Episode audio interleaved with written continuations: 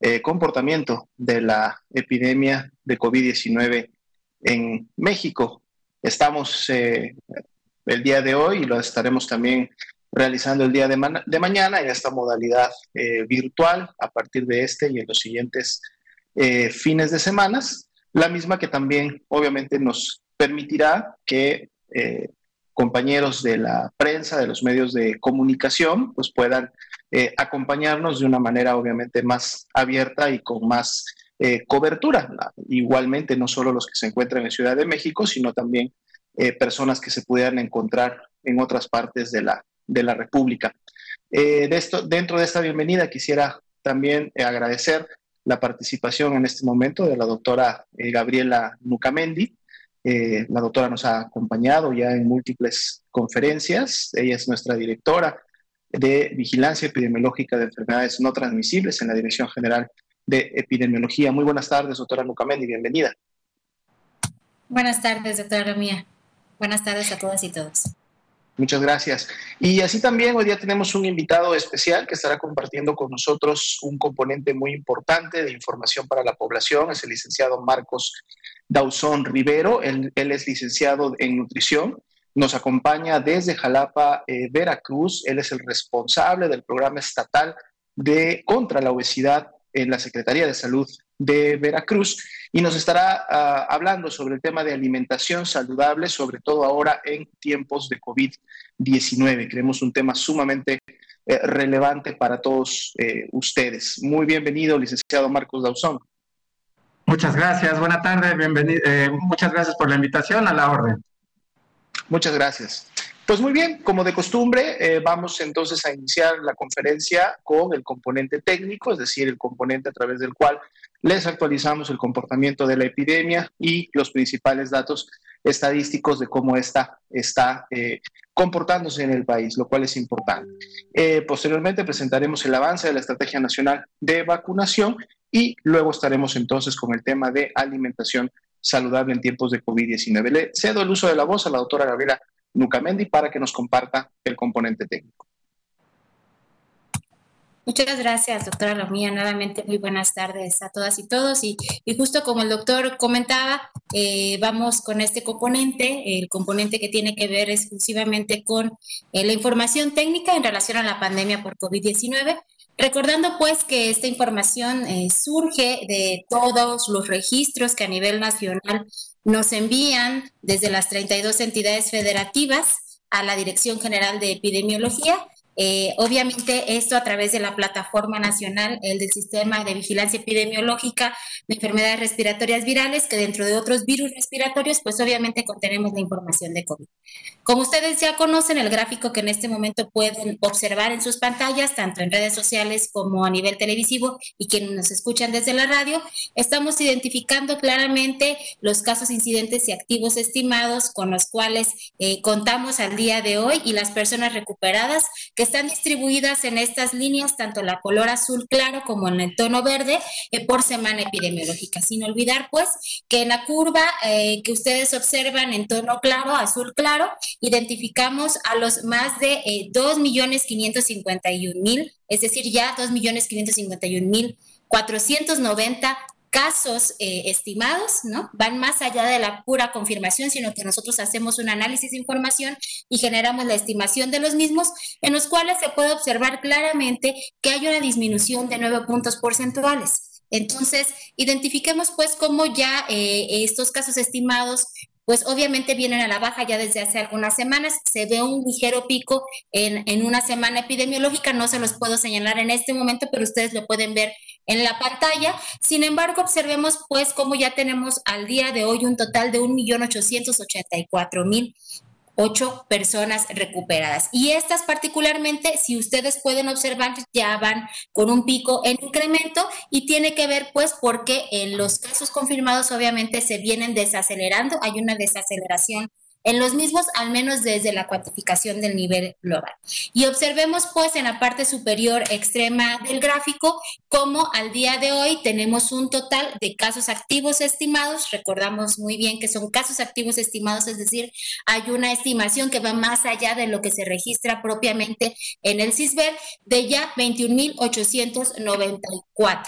Es decir, son casos que al día de hoy estarían todavía en un proceso que presentan signos y síntomas, ¿no? Con base a la definición operacional y que todavía se encuentran dentro de este lapso de los 14 días que hemos ya mencionado en otras conferencias de prensa previas.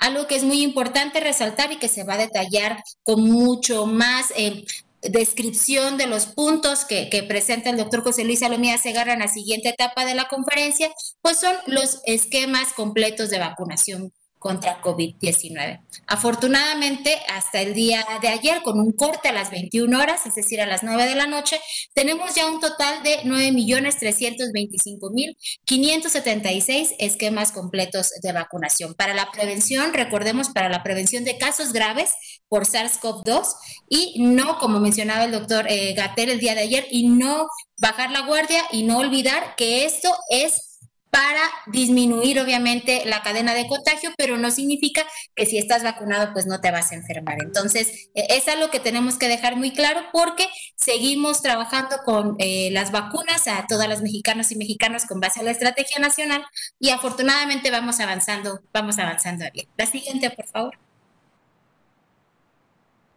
Y pues bien, en esta fase 3 identificamos cómo al día de hoy tenemos ya eh, este gráfico que representa la positividad los casos notificados, los negativos y los confirmados. En este escenario nacional observamos en la columna en el extremo eh, izquierdo para ustedes que están observando eh, en pantalla este gráfico, pues el porcentaje de positividad. Esto ya se ha explicado en otros momentos. Este porcentaje o índice de positividad eh, nos sirve de forma técnica para identificar dentro de la salud pública de México la variación que tenemos de casos en un momento dado que presentan, que se les toma la muestra y que a la vez son positivos.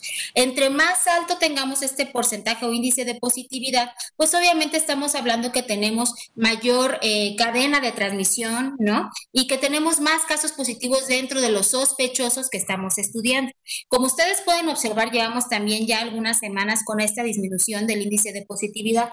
Particularmente les podríamos decir que a nivel técnico, esta información nos es sumamente útil, sobre todo no solo cuando la cuantificamos a nivel nacional, porque nosotros, como ya se ha explicado en otros momentos, tanto por el doctor Alomía como por el doctor Ricardo Cortés y el doctor eh, Hugo López Gatel, este índice de, positividad nos da a entender si en una región, en una localidad, en una comunidad, tenemos un incremento ¿no? De casos positivos, pero sobre todo que dentro de los casos que estamos estudiando, tenemos una alta posibilidad de que hayan más positivos en esa comunidad. Y como bien comentamos, pues esto ha venido en disminución. Si esto en un momento dado, este índice de positividad, como ahorita podemos observar, hay una disminución de un punto porcentual, eh, y esto empezar a incrementar nuevamente, que esperamos que no ocurra porque vamos, llevamos a cabo las medidas adecuadas de prevención y de control al interior, eh, pues obviamente de nuestros espacios, tanto laborales, quienes eh, estamos trabajando en el día a día, y que no estamos haciendo home office, los que están haciendo home office pues desde su casa, ¿no? Y obviamente en los espacios externos, pues este índice de positividad esperaríamos se mantenga como lo tenemos ahora e inclusive en disminución. Actualmente, al día de hoy, observemos pues cómo esta positividad se encuentra en el 17% y a nivel internacional esta medida nos sirve mucho también, no solo para COVID, sino para otras enfermedades infecciosas, pues para identificar si tenemos un foco rojo, que en el caso del día de hoy, afortunadamente, estamos con base a lo esperado. Obviamente, esta, este símbolo que viene en la parte de abajo del 17%, que también me imagino que ya muchos de ustedes son expertos en materia de epidemiología, pues nosotros hacemos esta, em, esta cuantificación con base a las semanas epidemiológicas, eh, no necesariamente a las semanas calendario que tiene un año, y actualmente vamos de las 52 semanas epidemiológicas que tendrá este 2021, vamos en la semana epidemiológica número 16. La siguiente. Y en este particularmente, en este gráfico podemos identificar los niveles de letalidad por semana epidemiológica y de defunción. Aquí eh, nuevamente es una medida técnica que utilizamos en epidemiología y esto lo hacemos con la finalidad no solo de presentarles las desafortunadas defunciones eh, que se van presentando en el día a día, sino más bien utilizamos una medida estándar que nos permite identificar cuántas personas se enferman por eh, SARS-CoV-2 y de estas cuántas fallecen. Así es como se saca el índice, eh, en este caso, pues la letalidad.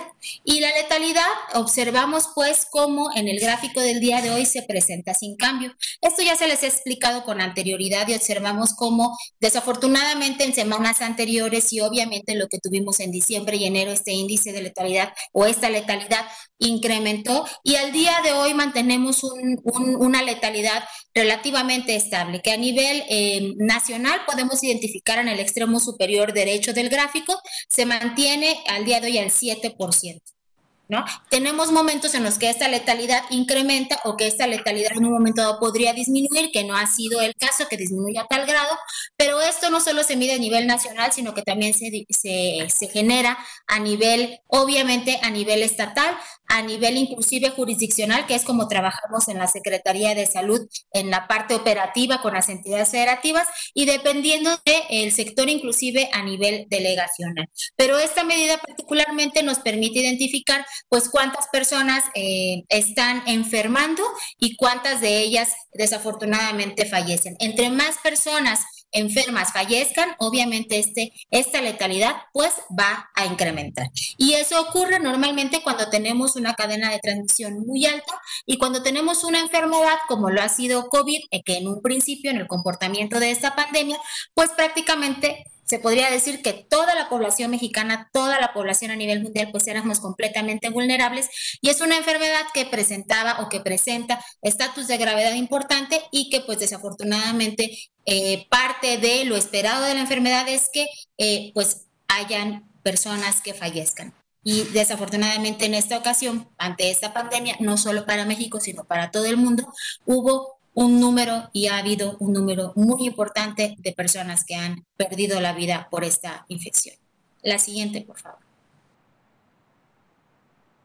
En este otro gráfico podemos identificar, eh, este ya lo conocen muy bien, observen pues cómo tenemos ya tres líneas, eh, una marcada en tono verde, la otra en tono gris y en tono rojo, en donde en la columna del lado eh, izquierdo identificamos a las personas hospitalizadas. En esta curva que les venimos presentando, se observa una clara disminución, una clara disminución de eh, las hospitalizaciones. Observemos cómo la curva superior, que ustedes la pueden ver en un tono dorado o en un tono gris, dependiendo del monitor de su pantalla, pues es el total de las personas hospitalizadas a nivel nacional distribuidas por semana epidemiológica y la que tienen en tono rojo es la que nos representa la ocupación de camas generales. Como ya lo hemos mencionado en otras ocasiones, pues son aquellas camas que están destinadas para atender a la población ya con sospecha confirmada a COVID.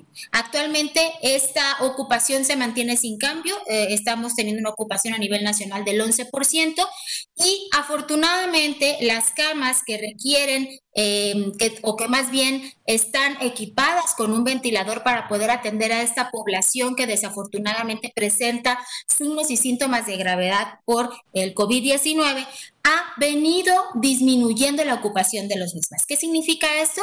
Que aunque seguimos presentando casos eh, de COVID en la población, no solo mexicana, sino que se encuentra en territorio mexicano, pues estas camas están disminuyendo en ocupación porque los casos que estamos presentando pues presentan signos y síntomas respiratorios leves en su mayoría en comparación del comportamiento que habíamos tenido, por ejemplo, durante diciembre y enero, diciembre de 2020, enero de 2021. Actualmente observamos claramente una reducción del 83% de la ocupación nacional y entonces esto podría hacer que podamos inferir en un momento dado que la población, aunque sigue enfermando, pues no presenta gravedad y que podría eh, estar en un momento dado presentando manifestaciones no graves y de manejo, lo que nosotros decimos en, en, el área de medicina, de manejo ambulatorio, es decir, que no requiere hospitalización y es por eso que observamos la disminución de las hospitalizaciones tanto en camas generales como en las camas de alta especialidad que tienen apoyo ventilatorio. La siguiente, por favor. Creo que esta, ok, muy bien, es, es la última y le cedería la palabra entonces al doctor José Luis Salomía Segarra para que nos presente la Estrategia Nacional de Vacunación. Muchas gracias, doctor.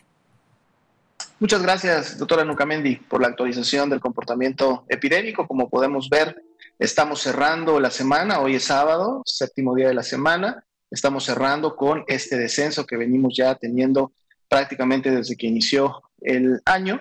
Los invitamos a no perderse la conferencia de prensa del día de mañana, en donde estaremos presentando la información de la semana 17 y donde podremos ver si el descenso continúa o cuál es el nuevo comportamiento de la epidemia.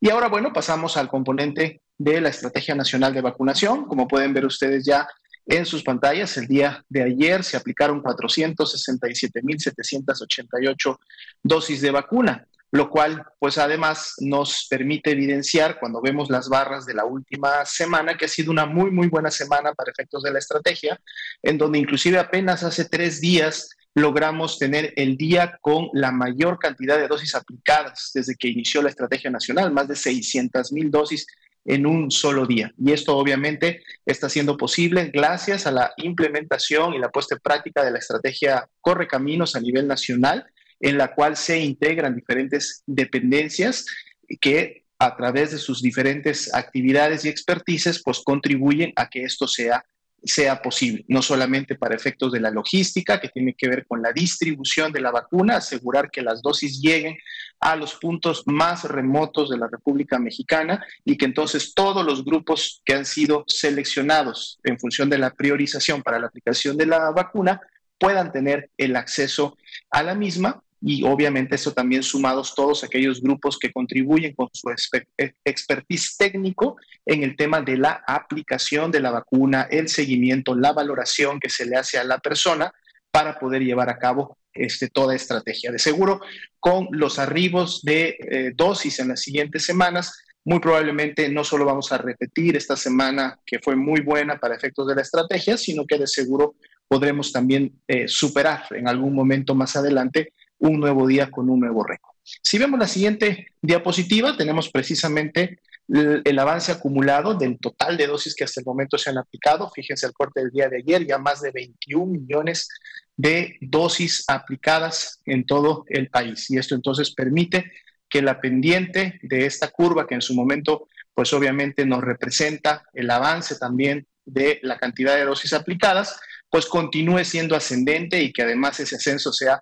como ustedes pueden ver en la gráfica, a una velocidad que nos permite que la estrategia nacional esté cubriendo, avanzando y cada vez generando mayor protección entre las personas que así lo necesitan. De hecho, si vemos la siguiente diapositiva, vamos a identificar justo estos cuatro grupos poblacionales en los cuales la vacunación está siendo en estos momentos eh, implementada. El primero de ellos que inició, eh, que fue el primero en iniciar desde diciembre del año pasado, que es precisamente el personal de salud, los trabajadores de la salud. Vean ustedes también cómo ha tenido incrementos en los últimos días y semanas, ya es más de un millón 48 mil trabajadores de la salud, ya se superó el millón y estamos caminando hacia poder en su momento cubrir a todo este grupo que también es importante e indispensable para la respuesta contra la epidemia en México. Y obviamente en su momento tendremos también a todo este grupo protegido en función de que tengan todas sus dosis, las dos dosis que en su momento requieren,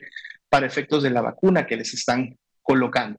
Otro grupo importante que también ha tenido un incremento en las últimas semanas, dado que se inició una estrategia eh, focalizada para los mismos, es el personal educativo, los trabajadores de la educación, que al día de ayer suman ya un poco más de un millón trescientos mil trabajadores de la educación que están recibiendo la vacuna para efectos de poder contribuir al regreso a clases de manera presencial. Recordemos que este es un objetivo que se ha planteado desde eh, todos los niveles de gobierno, está siendo obviamente coordinado por la Secretaría de Educación eh, Pública. Hay toda una serie de elementos que se van a considerar para que esto ocurra, pero uno de ellos y el más importante, pues obviamente es que los trabajadores de educación puedan estar vacunados y protegidos para poder contribuir a este retorno. Y vamos a estar actualizando los datos. Nuestras eh, personas adultas mayores, en este caso de 60 años y más, que fue un grupo importante de enfoque que se tuvo desde mediados de febrero y con el cual se avanzó eh, de manera eh, rápida para poder tenerlos obviamente cubiertos y, y, tener esta protección en este grupo que había evidenciado ser el más vulnerable para efectos de que por tener esta edad en años, pues contribuían obviamente a la mayor cantidad de casos graves y por lo tanto también de defunciones. Nuestros indicadores de mortalidad y letalidad son los que se tenían más elevados en este grupo de edad y por eso era importante priorizarlos y en su momento cubrirlos rápidamente. Como ustedes pueden ver, ya son más de 10 millones 696 mil las personas de este grupo de edad que ya recibieron al menos una dosis y se continúa trabajando y avanzando en poder tener el esquema completo eh, para los mismos lo antes posible. Y el último grupo, que fue el que empezó hace poco en algunos municipios de algunas entidades federativas que habían terminado ya con el grupo que acabamos de mencionar, las personas que están entre los 50 y los 59 años de edad. Tenemos ya poco menos de un millón de personas que están eh, recibiendo ya esta vacuna. Es un grupo también importante porque en los niveles de riesgo en función del análisis, pues bueno, sería el siguiente grupo poblacional que en su momento también contribuye con cargas importantes, no solo de enfermedad, sino más bien de mortalidad y de letalidad y que por lo tanto también hay que cubrir. Recordando que además en estos grupos, tanto como lo fue en los 60 y más y ahora en los 50 y más, se encuentra también concentrada una gran parte de la población que padece de comorbilidades que son factores de riesgo para enfermar gravemente, como son el sobrepeso, como son la obesidad, como son en su momento la presencia de diabetes e hipertensión arterial, sobre todo cuando éstas no se encuentran bajo control. Por lo tanto, cubriendo estos grupos de edad, estaremos también avanzando de manera importante en cubrir a los grupos con comorbilidades. Es importante en este punto recordar que el grupo de 60 años y más no está cerrado, es decir, no es porque ya forman parte de un grupo que inició en meses anteriores ya nos esté vacunando. No, si todavía en este momento hay personas que tienen 60 años y más, pues bueno, estas se suman ahora a la extensión de la temporalidad de la edad y pueden también acudir y recibir su primera dosis de vacuna y en su momento su segunda dosis de vacuna. Veámoslo más bien en este contexto de que ahora estamos vacunando a todas las personas que tienen 50 años o más de edad. Entonces, todos los que estén en grupos previos que no hayan alcanzado la vacuna en su primera dosis serán también vacunados en, este, en, este, en esta nueva etapa.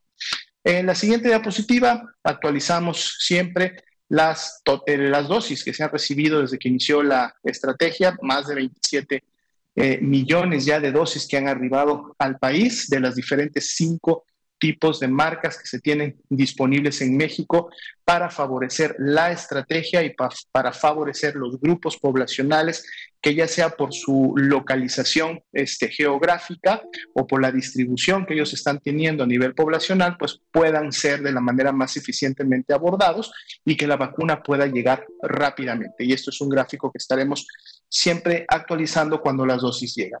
Resaltamos obviamente que la vacuna de Pfizer eh, BioNTech, pues es la vacuna que más ha llegado al país, prácticamente es la tercera parte de todas las dosis que hasta el momento han llegado, se han colocado, se han distribuido y tenemos todavía obviamente envíos de la misma y de, todas las demás eh, cuatro tipos de vacunas que seguirán llegando en siguientes semanas.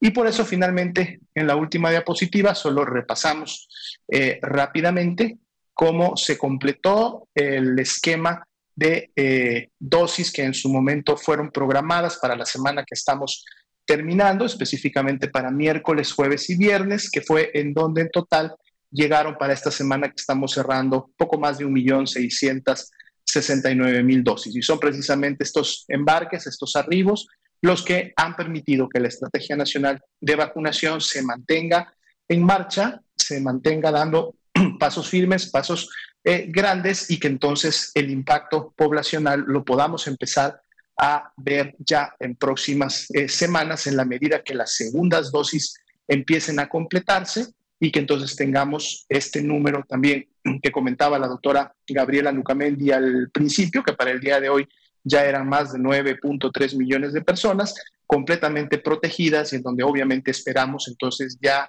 que no se produzca la enfermedad grave y al no producirse enfermedad grave, pues obviamente no hay posibilidad de fallecer a consecuencias de la COVID-19. Pues bien, esta sería la actualización para efectos de la Estrategia Nacional de Vacunación. Y entonces ahora le damos el tiempo al licenciado Marcos Dauzón para que nos comparta con nosotros esta información tan importante, sobre todo ahora en el marco de la epidemia de COVID-19, que tiene que ver con la alimentación saludable. Recordemos que la alimentación saludable es, es sumamente importante no solo para prevenir factores de riesgo como los que acabamos de comentar, que en su momento pueden producir COVID grave y COVID crítico, sino también, obviamente, en el contexto poblacional de poder combatir estas epidemias y pandemias también que estamos teniendo de enfermedades crónico-degenerativas y que nos generan mucho problema este, en el campo de la salud pública. Licenciado Marcos Dawson, tiene su tiempo. Adelante, por favor. Muchas gracias, doctor, muy amable. Eh, buenas noches a todas y todos. Eh, el día de hoy hablaremos un poco sobre alimentación saludable en tiempos de, de COVID. Eh, la tecnología con la que vivimos ha provocado en estos últimos años cambios importantes en la forma en que nos alimentamos. Aún así, puede ser barato y sencillo consumir productos tanto sabrosos como saludables. Pero también tenemos disponibles alimentos ultraprocesados ricos en calorías, que son baratos, de fácil acceso y son sustancias que nos provocan querer consumir más. Es decir, se genera como una especie de adicción a los azúcares y las grasas. Pero, ¿qué son los alimentos o los productos ultraprocesados? Sí, son, son alimentos que son sometidos a un proceso de, de este, de industrialización para su envasado y venta al público. Actualmente los empaques de alimentos y bebidas tienen sellos de advertencia. En color negro son eh, eh, octágonos que aparecen en la parte frontal de los productos de los alimentos. Estos nos permiten conocer si el contenido en términos de calorías, azúcares, grasas saturadas, grasas trans y sodio rebasa los niveles adecuados para mantener la salud de las personas. Identificar estos sellos nos ayuda a realizar una mejor selección de los alimentos a la hora de comprarlos. Eh, ¿Cuáles son las consecuencias que está teniendo una alimentación basada en el consumo diario de alimentos ultraprocesados? Pues como lo mencionaba el, el doctor, está provocando un aumento en el desarrollo de enfermedades no transmisibles como la obesidad, la diabetes mellitus tipo 2, la hipertensión arterial y enfermedades del corazón, ligadas a un estilo de vida nada saludable. Eh, estas enfermedades, enfermedades en la actualidad ponen de manifiesto que la forma de alimentarnos no está funcionando, sobre todo por las complicaciones que se presentan ante la pandemia por la COVID-19 en nuestro país. Las elevadas tasas de sobrepeso y obesidad no solo afectan las capacidades físicas, sino que también implican áreas psicológicas, emocionales, de aprendizaje e intelectuales en las personas. Comer mal en nuestra sociedad es tan sencillo y cotidiano que a muchas familias o a muchas personas les resulta difícil o les cuesta reconocerlo. ¿Qué se entiende por alimentación saludable?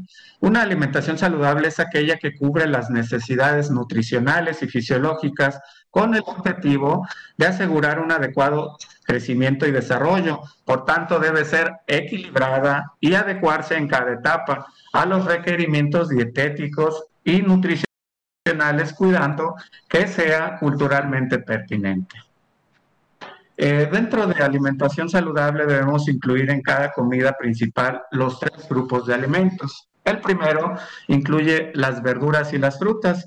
Estas nos van a aportar vitaminas, minerales, fibra y agua, importantes para un adecuado crecimiento y desarrollo físico y mental, así como para la prevención de enfermedades.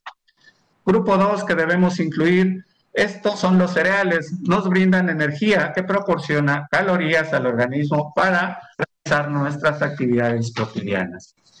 El grupo número tres son las leguminosas y alimentos de origen animal, como son las carnes y lácteos. Estos son fuentes de energía y proteínas para formar y regenerar tejidos, construir músculos, cerebro y otras partes del cuerpo, como la piel, el pelo y los huesos. También nos ayuda en la, reparación de heridas y golpes. Para una alimentación sana y nutritiva, además de la calidad y cantidad, también es importante la distribución de los horarios. Los alimentos se tienen que repartir en forma fraccionada en varios tiempos de comida. Los tres principales, desayuno, comida y cena. Es importante fijar horarios para evitar cambios en nuestro cuerpo. También es necesario combinar alimentos con base a los colores, sabores, texturas y considerar los, grupos, los gustos propios de las personas. El desayuno es el tiempo de alimentación que se realiza en la mañana y es el más importante, ya que se está iniciando las labores del día. Un desayuno adecuado garantiza un buen nivel de captación y rendimiento. Las personas mal alimentadas son vulnerables a enfermedades tienen problemas de concentración y pierden motivación. Se sugiere tener un margen de 5 a 6 horas entre desayuno, comida y cena y de acuerdo a la actividad física de cada persona se manejarán colaciones. Eh, con todo esto que les acabo de comentar, les voy a dar un ejemplo de, un menú eh, eh, tipo para una persona adulta de entre 40 y 60 años. para empezar, tenemos que fijar los horarios. El desayuno lo marcamos en un promedio de 8 de la mañana y les voy a dar las opciones. La opción A serían dos quesadillas de tortilla de maíz rellenas de queso panela, espinaca, champiñones y o pico de gallo con un cuarto de aguacate. La opción B, un sándwich de pan integral con pechuga de pollo, atún o queso panela, y una ensalada al gusto. Se puede para, utilizar para tomar un té sin azúcar o agua y elegir una fruta que puede ir entre una manzana, una naranja, una taza de papaya o una taza de melón. Para la comida que marcaríamos 3 de la tarde, una taza de sopa de verduras sin incluir granos de lote ni papa, eh, en caldo de pollo sin incluir consomé, pechuga de pollo, pescado, res en preparaciones libres de aceite, es decir, asadas, servidas al vapor, a la plancha. Ensalada de verduras al, gusto, verduras asadas, hasta, estas se pueden consumir hasta quedar satisfechos, es decir, este, este grupo es el único que permitimos que esté sin límite. En el caso de los grupos, del grupo de cereales, se puede consumir media taza de arroz o dos tortillas o cuatro tostadas horneadas, es decir, el equivalente de acuerdo a los gustos y preferencias. Un tercio de aguacate o una cucharadita de aceite de oliva, eh, en el caso de la ración de, grasa, y para tomar agua de Jamaica sin azúcar. Para la cena, la opción A, dos tostadas horneadas de pechuga de pollo, atún o queso, verduras al vapor. La opción B, una rebanada de pan tostado integral con un cuarto de aguacate, espinacas, pechuga de pollo, ¿sí? Para tomar una taza de té limón o menta sin azúcar y a elegir una fruta de acuerdo a las calorías. Recordemos que el aporte calórico debe ser acorde al gasto calórico, es decir, debemos de hacer un equilibrio entre lo que consumimos con lo que gastamos. En pandemia, con las medidas de confinamiento, se reduce la actividad física, por lo cual se deberá reducir también la ingesta de comidas con alto nivel calórico y hacer la recomendación de actividad física en, nuestro domicilio. Ahora les voy a decir las 10 recomendaciones básicas para una alimentación saludable. Número uno, reduce el consumo de alimentos altamente calóricos como postres y productos elaborados a base de harinas. Número dos, no consumas alimentos ultraprocesados con dos o más sellos de advertencia como las frituras, por ejemplo. Número tres, evita ingerir cualquier tipo de bebidas azucaradas, como los jugos, los refrescos, las aguas saborizadas y los lácteos con azúcar.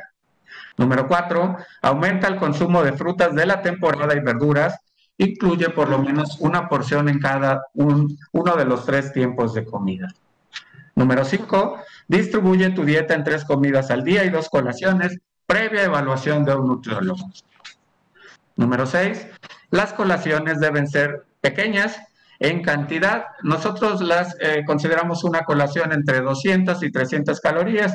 Eh, como ejemplo, podemos consumir una taza de jícama, una taza de pepino y agua simple. Las colaciones se intercalan a media mañana y a media tarde de ser, de ser eh, consideradas en, en el requerimiento de cada persona. Número siete, Prepara tus alimentos al vapor, cocidos, horneados, asados o a la plancha, es decir, con el mínimo de grasa. Número 8.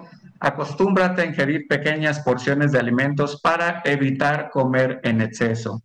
Eh, hay que masticar adecuadamente. Eh, debemos recordar que la masticación es el paso número uno del proceso de digestión, entonces tiene que masticarse adecuadamente para que se dé a cabo este proceso. Número nueve, toma agua simple potable, al menos ocho vasos de agua al día. Y número diez, realiza diariamente entre 30 y 60 minutos de actividad física. También esto tiene que tener previa evaluación para evitar lesiones. Estas recomendaciones deben de complementarse con un descanso adecuado. Es conveniente hacer de la alimentación una costumbre familiar, ya que es una oportunidad para mostrar el amor, la convivencia, sirviendo y atendiéndose entre todos los miembros de la familia, promoviendo la conversación de diferentes temas, creando un ambiente agradable durante las comidas. Aprender a comer es sencillo, solo se necesita motivación para cambiar. Se basa en la actitud y se nutre de las elecciones. Muchas gracias. Muchas gracias, licenciado Marcos. Consideramos que este mensaje es altamente valioso eh, para la población mexicana que nos está viendo, sobre todo porque eh, definitivamente nuestros cambios, eh, inclusive de hábitos, de estilo de vida, ahora con el confinamiento, pues obviamente se volcaron a compartir estos espacios, inclusive muchas veces reducidos en familia, ¿no? Y que usted lo mencionaba, a mí me llama mucho la atención el decálogo que nos, que nos presentó. Es un decálogo que a mi parecer deberíamos de tenerlo presente todos los días, más allá con pandemia o sin pandemia, pero también me llamó mucho la atención cómo dividió su mensaje como en cinco puntos importantes, ¿no? Este tema de, del desayuno es la comida más importante, entonces puedes eh, mantener el desayuno con todos los elementos que, refiere el plato del buen comer.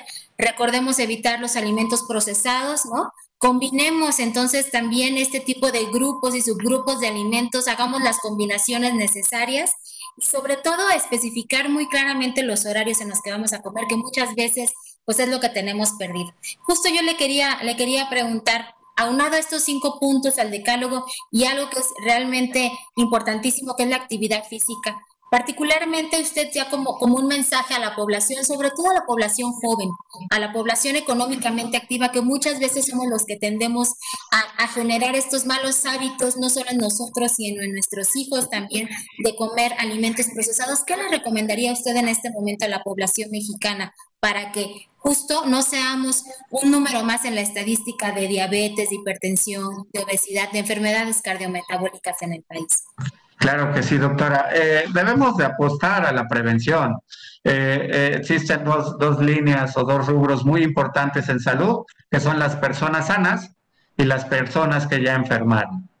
Debemos de, de, tratar a las, a las personas que aún no enferman con la prevención. Y la prevención es eh, una atención integral, eh, tener atención, asistir a, los, a, los, a, salud para que tengamos un chequeo ¿sí? de cómo estamos con nuestros lípidos, ¿sí? cómo está nuestra glucosa, sin que nos sintamos mal. Es algo que, que muchas veces ni siquiera el mismo personal de salud hacemos, ¿no? Es fundamental que eh, apostemos a la prevención. Eh, la, alimentación, eh, en el caso de nosotros en nuestra consulta, cuando llega personas con sobrepeso y obesidad, llegan con un sentido de culpa muy importante.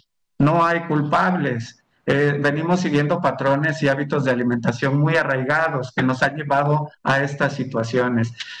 Eh, pero sí podemos hacer un cambio, ¿sí? Estas recomendaciones que acabamos de dar pueden marcar la pauta para algo muy positivo en la salud de las personas. aunado a esto, aparte de la hidratación, el manejo del estrés, que está muy de moda en, todos los grupos de edad, incluso nuestros pequeños, ¿no? Sobre todo con el confinamiento, están, están teniendo estrés. El estrés genera cambios metabólicos importantes, pueden afectar nuestro metabolismo. Entonces, tenemos que tener una atención integral que involucre la atención médica, la atención nutricional, la atención psicológica, la actividad física y, eh, todo esto garantice la salud de las personas. Muchas gracias, licenciado Dauzón, por los mensajes y por la información. Recordar que El licenciado nos va a estar, Dawson nos va a estar acompañando, el resto de la conferencia también, por si algunos de los compañeros, compañeras de los medios de comunicación quieren hacer algunas preguntas específicas en relación a este tema. Y precisamente vamos a pasar entonces ya a este componente. Vemos la manita levantada de Alejandro Alemán, a quien le damos el uso de la voz. Por favor, adelante. Gracias, buenos días, eh, buenas tardes, perdón. Eh, doctora Nucamendi, usted está mencionando que tenemos una positividad de dos dígitos, cuando la OMS plantea una positividad deseable de 5%. Esto, eh, ¿qué, nos dice? ¿Estamos eh, todavía en una etapa de para mantener atención, la alerta? Muchas gracias, Alejandro. Mira, fíjate, qué bueno que preguntaste esto porque hay, hay varios valores que tenemos que considerar.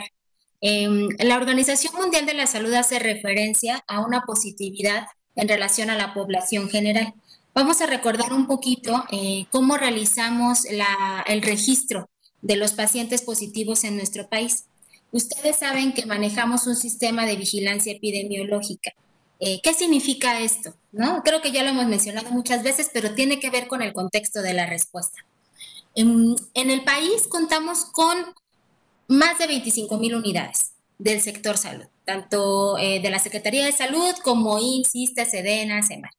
La vigilancia epidemiológica, particularmente para eh, el tema de COVID, la estamos manejando en algunas unidades que hemos denominado centinelas, particularmente para los casos no graves. Y para los casos graves, aquí el doctor Alomía también obviamente va a intervenir porque es, es nuestro líder de epidemiología a nivel nacional, pues eh, tenemos la cuantificación de los casos graves y las desafortunadas defunciones. Ahora, para hacer el cálculo de esta positividad, particularmente nosotros la sacamos con aquellas personas que fueron registradas a este sistema, ¿no? Y que se les tomó una muestra. Es decir, Gabriela Nucamendi es sospechosa porque cumple con la definición operacional, le tomamos una muestra, sea ya antigénica o sea de PCR, y esta persona, este, pues sale positiva. Entonces, yo entro a este cálculo de índice de positividad. La cuantificación que tenemos al día de hoy, igual si gustan volverla a pasar para que los televidentes o las personas que están eh, conectadas en pantalla recuerden la cifra justo que dimos, eh, va relacionada a este número. Nosotros particularmente nos medimos en relación a la positividad, Alejandro, que hemos tenido en semanas anteriores. Hemos llegado a tener un índice de positividad muy, muy alto. ¿No? Y obviamente, si comparamos el índice de, positividad que tenemos actualmente con los índices de positividades anterior, anteriores, la verdad es que ahorita mantenemos una meseta que inclusive va hacia la baja. Esto tiende a ocurrir cuando la circulación del virus a nivel comunitario empieza a disminuir. Ahora, quiero comentarte también que hay otra medida muy importante epidemiológica que tenemos que tomar en cuenta, que es algo que mencioné en uno de los gráficos, que es la letalidad. También la Organización Mundial de la Salud ha hecho referencia a este índice. ¿Por qué? Porque es muy importante no solo saber si el virus está circulando con el índice de positividad, sino también cuántas de las personas que enferman se están muriendo. Y particularmente México a nivel nacional ha mantenido una letalidad que inclusive se mantuvo en meseta y que ahora va incluyendo inclusive en disminución. Hay algunos grupos poblacionales, por ejemplo, las personas que presentan comorbilidades o las personas mayores de 60 años y más que obviamente no, no estaban vacunadas, pues que obviamente la letalidad era era bastante, era bastante alta. Em, y esto, ustedes disculpen, son problemas técnicos porque si no nuestro dispositivo se va a apagar, pero em, la idea es que, Alejandro, lo que te quiero decir es que el índice de positividad que está manejando nuestro país, afortunadamente, no se contrapone con lo que hace referencia a la Organización Mundial de la Salud. Como tú bien decías, ellos hacen referencia a un dato de un dígito, nosotros mantenemos un dato de dos dígitos, pero estos datos de dos dígitos tienen que ver por el tipo de vigilancia que nosotros realizamos, que es una vigilancia centinela y que está siendo enfocada en determinadas unidades y que afortunadamente nosotros mantenemos la prueba o la toma de las pruebas en toda la población que cumple la definición operacional. No sé si te dejé más clara la respuesta, pero igual le pediría al doctor Alomía que nos apoye eh, con su opinión técnica. Gracias, doctor. Nada más un planteamiento. En la positividad que estamos manejando, doctora Lomía, era de 35%. Ahorita no, no, recuerdo la cifra eh, que, mencionaron de cuánto estamos, sé que es de dos dígitos, entonces no sé si eso puede ser un índice de que eh, todavía no entra en control la epidemia. Gracias. Ah, bueno, eh, ahora si hablamos de control, lo que queremos decir es que pues todavía teniendo, seguimos teniendo casos positivos. Ahora, hay, hay diferentes eh, momentos de la propia epidemia, ¿no? Y, inclusive yo he observado algunos comentarios técnicos de otros colaboradores que, que, se presentan dentro de las conferencias que también hacemos referencia ya.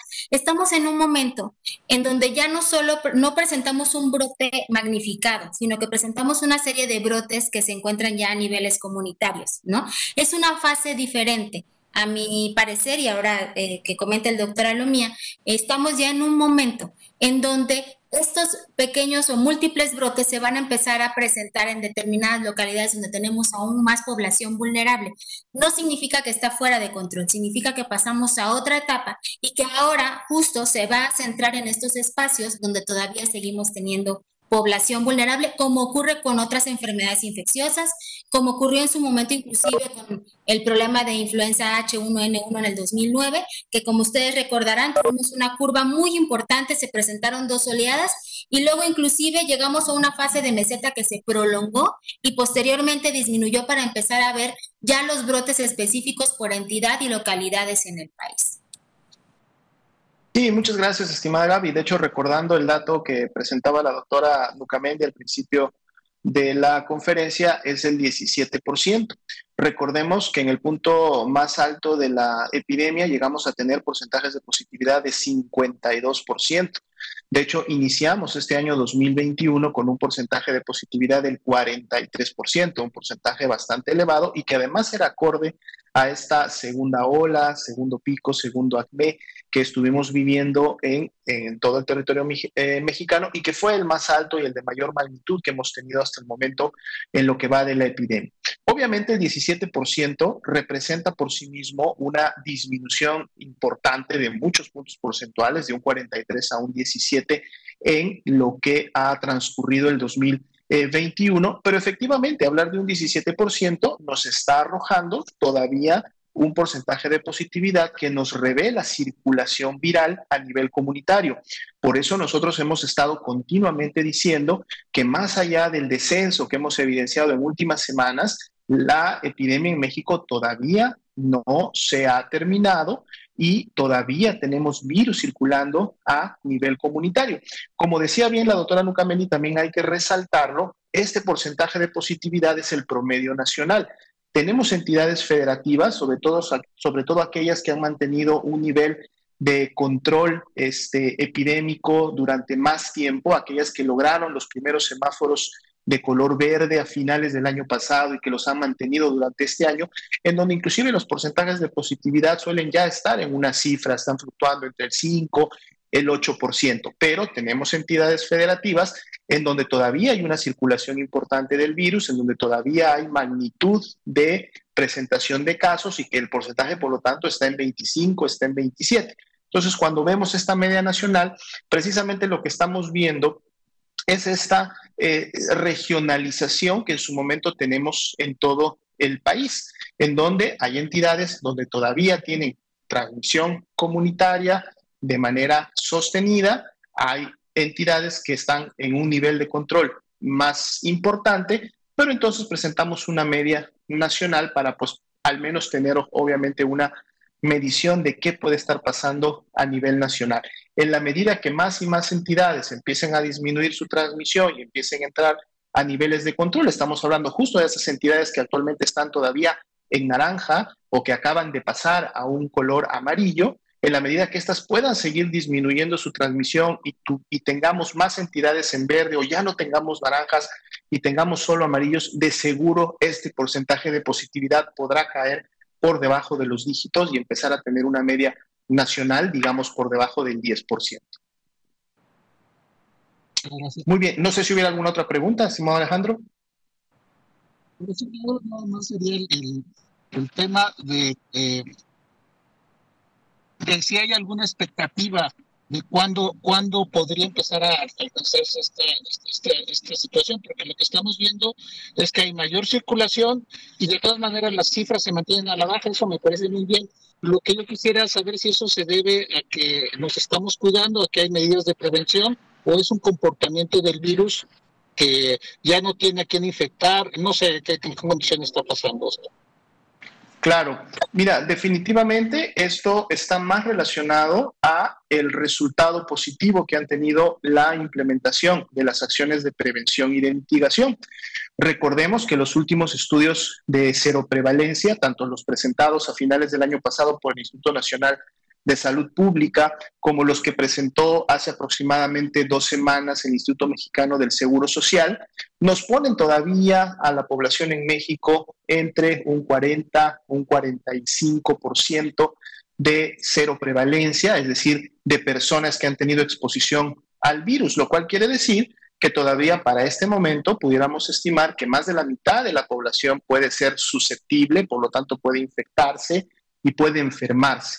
Entonces, por eso, y reiteramos, siempre eh, tenemos el mensaje y aprovechamos el momento para repetírselo a la población. Todavía no hemos terminado el control de la epidemia. Si la epidemia en este momento se mantiene en un nivel bajo de transmisión, con cargas de enfermedad en la mayoría de las entidades federativas disminuyendo día con día, es gracias a que se implementen las medidas de prevención y esto es gracias a que la población las ponga en práctica. Por eso el llamado constante que hacemos a seguir implementándolas, porque en la medida que nosotros dejemos de realizarlas, que como lo decimos eh, coloquialmente, relajemos las medidas de prevención, entonces de seguro empezaremos a tener nuevos contagios y de seguro podremos tener todavía rebrotes en varias entidades federativas.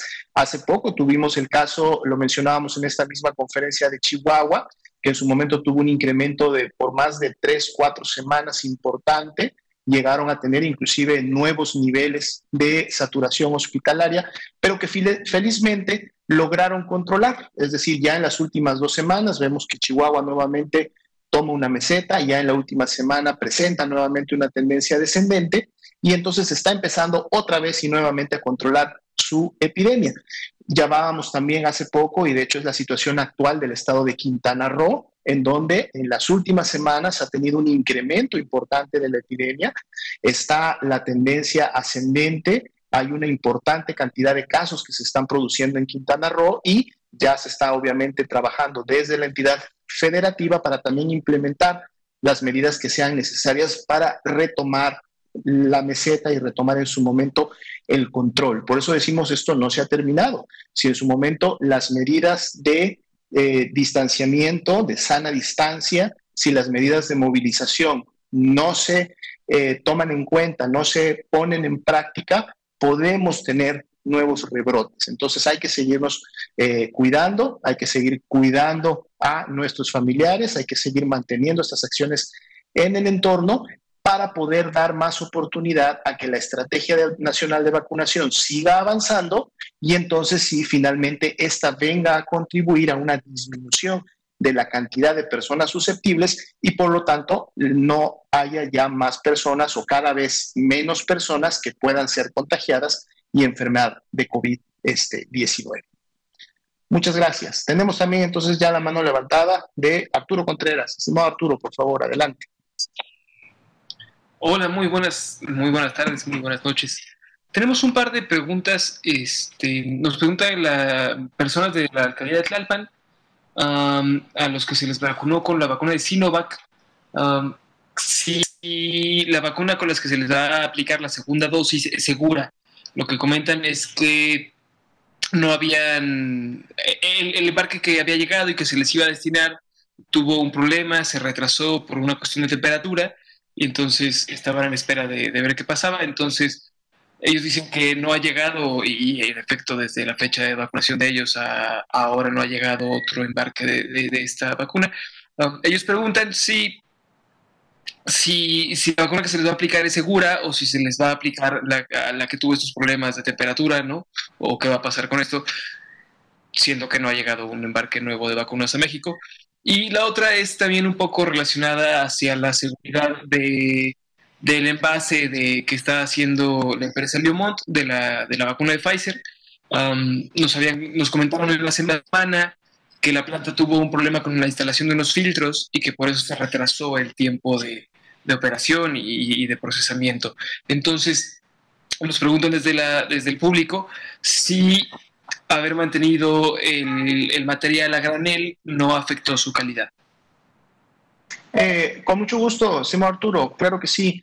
Eh, retomamos algunos puntos que se comentaron eh, durante la semana. De hecho, por ejemplo, empezamos recordando que justo el día jueves 6 de mayo arribaron al país un millón de dosis de Sinovac y que justo este millón de dosis de Sinovac es el que está destinado para cubrir todas las segundas dosis que en este momento pudieran estar pendientes de esta vacuna y esto se realizará en el transcurso de la semana que empieza el día de mañana y en su momento también podrán disponerse de dosis o de primeras dosis para aquellas personas con quien se puedan seguir este, vacunando.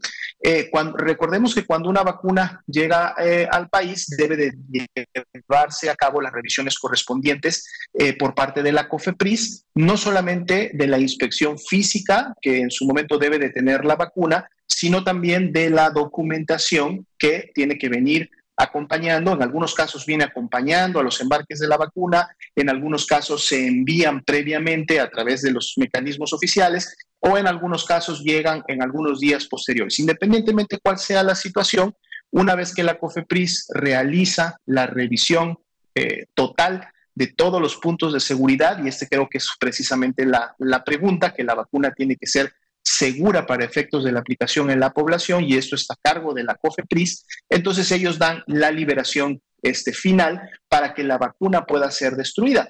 En este momento no tenemos eh, información de que hubiera habido en algún momento para efectos del envío o del almacenamiento ya en México de este millón de dosis de vacuna que llegó de Sinovac algún problema en relación a la manutención de la temperatura. O sea, esto ha sido revisado, ha sido seguido, no tenemos ninguna, ninguna notificación y en su momento obviamente esto es algo también que se toma muy en cuenta cuando se realiza ya la distribución a los puntos eh, correspondientes. Recordemos que hay un seguimiento muy, muy puntual a través de dispositivos electrónicos que están monitoreando los diferentes paquetes y la revisión de eh, todas estas líneas de distribución y envío de las vacunas a los puntos de vacunación y hasta el momento y específicamente para esta vacuna no hemos tenido. Vamos a, eh, obviamente, pedirle al, equipo eh, directamente de vacunación que en su momento, en el transcurso de los siguientes días, nos pueda ya actualizar a lo mejor cuándo se estará disponiendo y teniendo ya esta vacuna en el campo, es decir, ya en los municipios en donde debe de ser utilizada para efectos de la segunda dosis y podérselo eh, comunicar también desde este punto. Recordemos también que el llamado que se hace a las personas para la segunda dosis es un llamado también que sale desde las áreas locales, por lo tanto les pediríamos también a las personas estén muy atentas porque de seguro en siguientes días les estarán avisando, comunicando qué día pueden volverse a presentar a los puntos de vacunación ya conocidos para que puedan empezar a recibir sus eh, segundas dosis. En relación a otras vacunas que se están eh, envasando en nuestro país, no hay ningún riesgo en relación a los envíos de granel. Estos también cumplen con toda, toda una serie de eh, disposiciones y revisiones técnicas desde su salida del país de origen hasta su llegada. La COFEPRIS está muy al pendiente, la COFEPRIS tiene equipos prácticamente ya viviendo, digamos, al igual que Sencilla, en el Aeropuerto Internacional de la Ciudad de México, en las oficinas específicas de aduanas y donde se realiza todo este intercambio, porque dada la actividad tan intensa que se ha tenido de llegadas de vacunas prácticamente día eh, con día, los equipos están ya altamente familiarizados para efectos de este, llevar a cabo estas, estas revisiones y esta, y esta validación. Recordemos que una vez que los envíos de granel se realizan y se entregan en las empresas que los están produciendo, pues bueno, hay sí toda una serie de revisiones que no solamente hace, por un lado, la empresa que está en México, por otro lado, la COFEPRIS, que en su momento obviamente tiene que llevar a cabo lo que le corresponde, sino también las farmacéuticas internacionales, que en su momento son las que tienen eh, definidos los procesos para todo lo que tiene que ver el envasado, todo lo que tiene que ver la producción. Y entonces, por lo tanto, hay toda una serie de requerimientos que se necesitan cumplir antes que las dosis que llegan a granel sean finalmente liberadas y por lo tanto estén listas para eh, distribuirse. Esto se va a estar integrando en el calendario semanal y ustedes van a poder identificar claramente en los calendarios semanales cuando las dosis que se están envasando en eh, México, pues obviamente puedan llegar específicamente a ver así como ha estado sucediendo con la vacuna este, de Cancino y en su momento sucederá con la vacuna de AstraZeneca. Pues bueno, eh, lamentablemente se nos ha acabado el tiempo por el día de hoy, son eh, ya a hora de terminar la conferencia, las 8 de la noche en la Ciudad de México. Le agradezco a la doctora Gabriela Lucamendi y al licenciado Marcos Dauzón por habernos acompañado. El día de mañana podremos nuevamente estar eh, con ustedes y seguir comunicando y abordando las preguntas de la prensa. Muchas gracias, tengan todos muy buenas noches.